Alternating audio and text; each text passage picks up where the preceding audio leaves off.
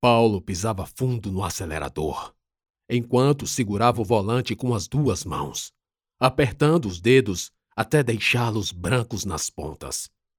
Amor, a esposa o chamou com um delicado cuidado. Deixa isso para lá. Não vale a pena. Wanda sabia que até seu tom de voz poderia pôr tudo a perder. Paulo estava possesso, olhos vidrados na estrada, avançando semáforos, cortando carros pela esquerda e pela direita. Amor, cala a boca!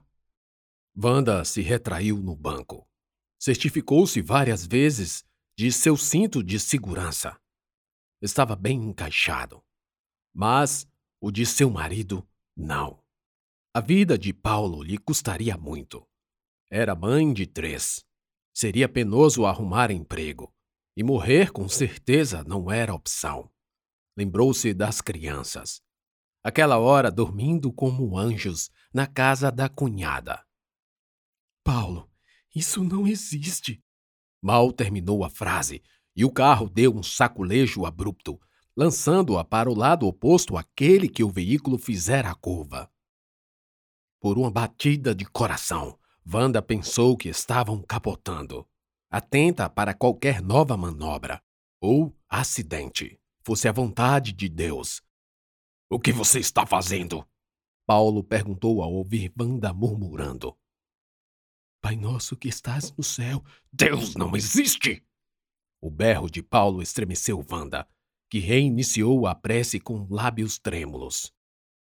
Há tempos vinha notando algo de errado com o marido.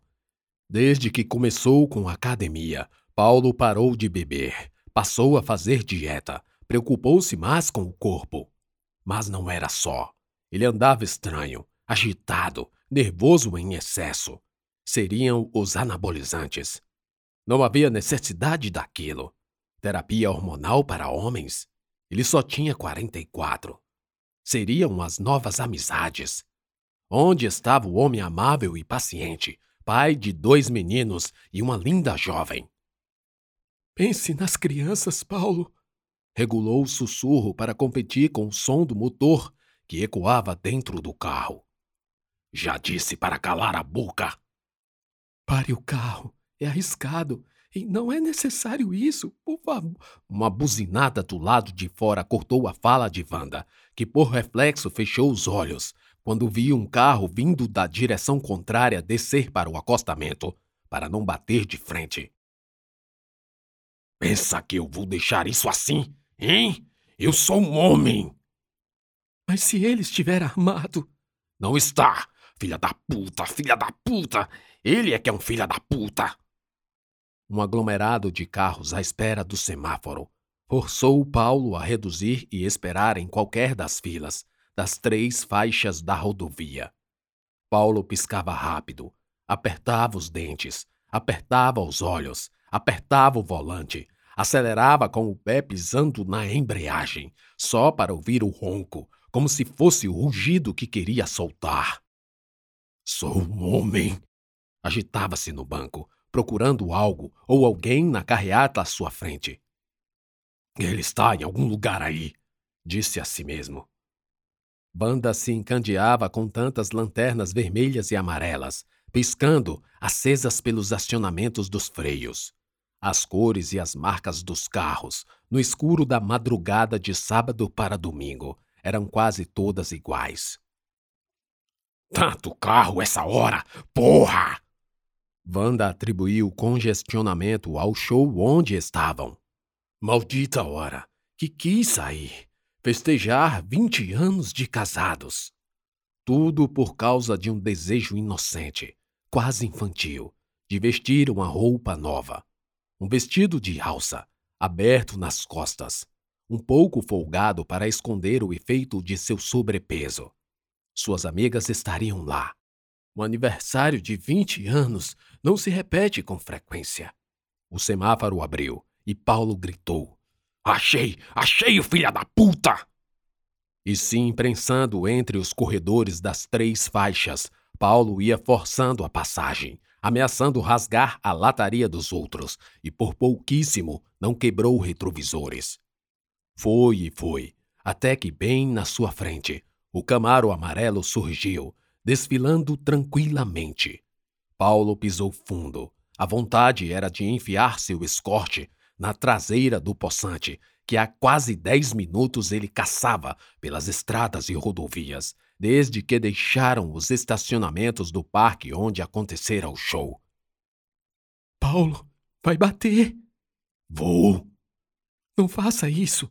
Wanda pensou nas meninas que estavam dentro do Camaro, jovens, talvez da idade da filha mais velha. Certamente no banco de trás, certamente se machucariam. Seu marido enlouquecera de vez. Por que aquilo? Mas Paulo não bateu. Simplesmente deixou a faixa do Camaro para invadir a da esquerda, tentando emparelhar com outro veículo. O que vai fazer? Paulo não respondeu. Baixou o vidro e começou a buzinar. Lado a lado, o outro também baixou o vidro do passageiro.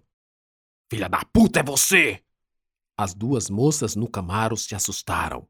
O rapaz que dirigia também ficou sem entender. Mal lembrava de Paulo. Ouviu? Filho da puta é você! É você! Pare essa merda de carro para ver se eu não quebro você! Filha da puta! Filha da puta!